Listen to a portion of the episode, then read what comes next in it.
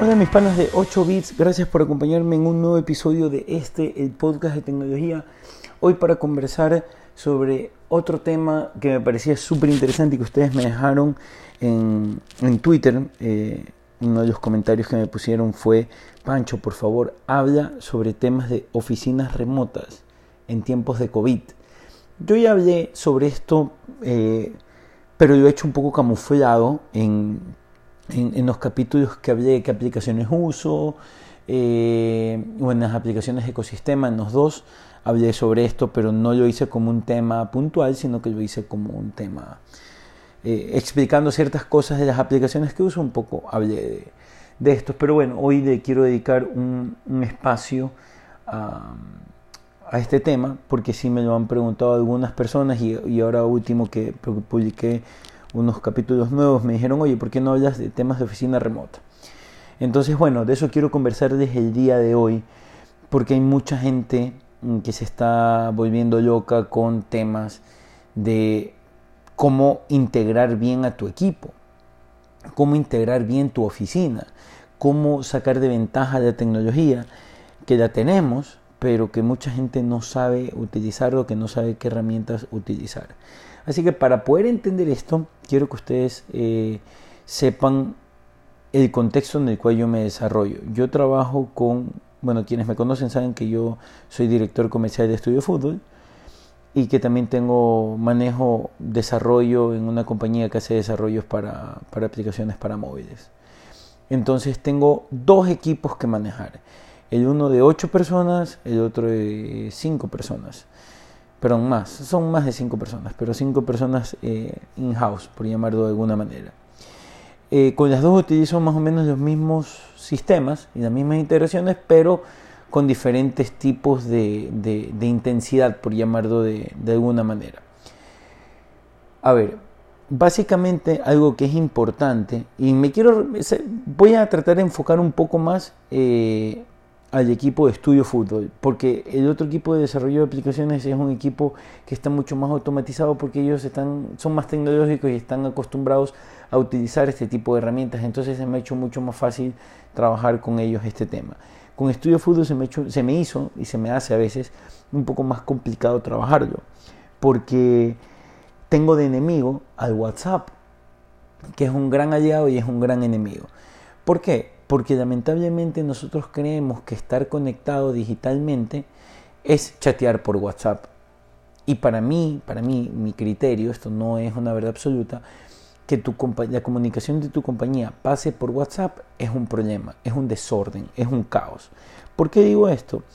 Porque en WhatsApp es un programa de mensajería instantánea eh, muy volátil y que está hecho muy, muy, muy parchado. O sea, a pesar de que tiene una una versión de escritorio no te permite organizar bien, no te permite hacer buenas búsquedas, no te permite eh, manejar bien el control del sistema de archivos que se envían por allí, etcétera. Yo siempre he pensado de que se debe manejar la comunicación de las empresas en chats corporativos, para la redundancia aparte. ¿Por qué? Porque te permite organizar de mejor manera la forma como te comunicas con tu equipo. Por ejemplo, yo utilizo Slack. En su momento intenté eh, utilizar Microsoft Teams, pero yo realmente con Teams no me llevé bien. Me parece que es muy complejo para hacer lo mismo. Cuando inició la pandemia dije voy a tratar de cambiar, aprovechar el ecosistema para estudio de fútbol, pero dije no. Y después me rendí dije no, con Teams no vamos para ningún lado y comencé a utilizar Slack. Slack es una plataforma de mensajería que te permite ahorrar millón tiempo en comunicación y ser más ordenados. Porque tenemos canales, te permite hablar por, canales sobre temas eh, que estén mejores distribuidos. Por ejemplo, acá los temas generales lo topamos en, en la sala de chat general. Si son temas de artículos, de notas estadísticas, en el, en el, canal de notas estadísticas. Si es eh, temas de sorteos de entradas que hacemos a veces, bueno, que hacíamos cuando había público en los estadios, en el canal de sorteo de entradas. Eh, si se necesita hablar sobre temas de información de Melec o de Barcelona, están en los canales de Melec y Barcelona. Si quiero hablar sobre temas Copa Libertadores, información y todo, están en el, en el canal de Copa Libertadores. Entonces, cada que tenemos que buscar sobre un tema, sobre un histórico, sobre un archivo, sobre algo, la gente va a los canales y lo encuentra fácilmente. Porque está súper bien estructurado, está súper bien armado y ya la gente sabe dónde tiene que ir, sabe, podemos etiquetar a las personas con las que conversamos, hay un sistema donde se ven los archivos que se han enviado por cada uno, etcétera. Es una gran ayuda. ¿Ya? Lo que pasa es que como la gente está acostumbrada a WhatsApp, y eso me toca a mí lidiar mucho, porque muchos de los chicos a veces dicen, no, pues ya le pasé WhatsApp, o ya le pasé a tal persona el WhatsApp, y es un poco disciplinar a tu equipo para que lo haga por allí, porque ese tipo de comunicación debe ser canalizada por ahí para que cuando otro la necesite pueda encontrarla de manera efectiva, sin que todo esté hecho una mierda, mezclado, eh, con temas, porque por ejemplo pasa mucho en el canal de WhatsApp, por ejemplo, que es donde se maneja información instantánea, ¿no? Pasan algo chats de rueda de prensa, bueno, se reenvía el grupo de estudio fútbol y en el grupo se ve y se pone la nota. Bueno, ahí sí, pero cuando se está trabajando haciendo algo, por ejemplo, crear una nota estadística, nosotros vamos directamente a, nuestro chat de, Slack, que es mucho más organizado y que nos permite tener mejores resultados como equipo. No es que no utilizamos WhatsApp, sí lo utilizamos, pero la comunicación de la empresa pasa por ir por Slack, donde tenemos mejores resultados y tenemos mejor enfoque de las cosas que se están diciendo. Otra de las herramientas que utilizamos muchísimo es el mail.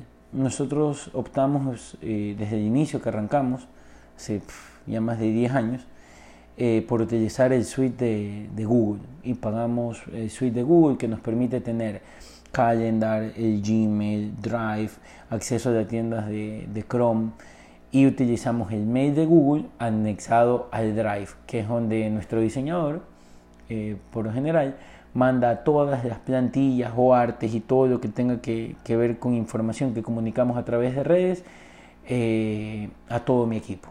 Es decir, en el Drive está todo. Si alguien necesita tener eh, el logo de Aucas, por ejemplo, está en el Drive. Si alguien necesita tener las plantillas para fechas, está en el Drive. Si alguien necesita tener imágenes eh, de algún entrenador porque necesita hacer una nota, están en el Drive. Entonces todos tienen acceso a ese Drive y está tan bien organizado que se permite conectar con Slack y poder anclar esa información al, al canal que estamos viendo y cuando alguien necesite, por ejemplo, ponen ¿Quién tiene una foto de bustos? Entonces, sabemos que está en el Drive, mandamos el link a través de, de, Slack y ya, automáticamente la persona tiene eh, la foto y la puede bajar y hace el arte que tenga que hacer. Entonces, eso nos permite comunicarnos mucho, mucho, mucho mejor y de manera eficiente. Otra de las herramientas que utilizamos, no en Estudio Fútbol, sino con el equipo de desarrollo eh, de otra compañía, es utilizamos una aplicación que se llama Entask. Entask a mí me permite ver cómo controlar las tareas que le he dado a la persona. En Estudio Fútbol no utilizo eso porque Estudio Fútbol es un día a día. Dependemos mucho de lo que pase día a día, de informar. No hay tareas, o sea, hay tareas preestablecidas, pero no son tantas. En cambio, una compañía de desarrollo es diferente porque nosotros tenemos un proyecto, hay que hacer algo y para eso hay que hacer algunos bullet points y para poderlo seguir y traquear, tenemos que saber cómo van los desarrolladores. Y al no estar presentes, porque estamos en oficina remota, a mí me permite ver si la persona ya hizo estos bullets, si ya los completó, en qué porcentaje va, en qué porcentaje va el proyecto, en qué porcentaje va la tarea micro que él tiene en función del macro que tenemos que presentar todos. Entonces a mí me permite controlar la evolución y el desarrollo en el tiempo de un sistema se llama N-Task, N-Task. La, aplicación es una aplicación que va gratis por un cierto número de tareas. Eh, a mí me funciona la, gratuita sin ningún tipo de problema. Eh, ya para versiones que sean un poco más pro, si necesitas, eh, si necesitas ya una, una, versión pagada que no es tan cara, no, no es tan cara. Otra de las herramientas que utilizo para oficina remota, aparte de que tengo Google Drive, es Dropbox, la versión gratuita, para guardar documentos. Ahí se guardan un millón de documentos que tengan que ver con temas de reportes, de entregas de entradas, reportes de, números, etcétera. Eso sí lo manejamos en una nueva parte que es Dropbox. Pero la podríamos manejar en Drive, simplemente es por porque no me gusta tener todo junto. Entonces allí utilizo, utilizo Dropbox. Y otra de las herramientas que utilizo bastante con, el equipo de desarrollo, no con Estudio Fútbol, es One Password para poder compartir eh, claves, accesos, todo lo que tiene que ver con, con información de acceso a cuentas lo manejamos a través de One Password. Y es así como nos conectamos, es así como estamos eh, metidos con eso a full. Otra de las herramientas que utilizamos bastante es Google Meet, porque me permite tenerlo con la cuenta de Google que tenemos los correos. Y también uso Zoom, las dos utilizo, para poder estar en contacto con el equipo, ver desde la cara, que sepan que, que no están de vacaciones en la casa, sino que estamos en casa porque nos toca, pero que, que podemos, eh, podemos comunicarnos por ahí, vernos, tener reuniones y poder tener una compañía que es remota.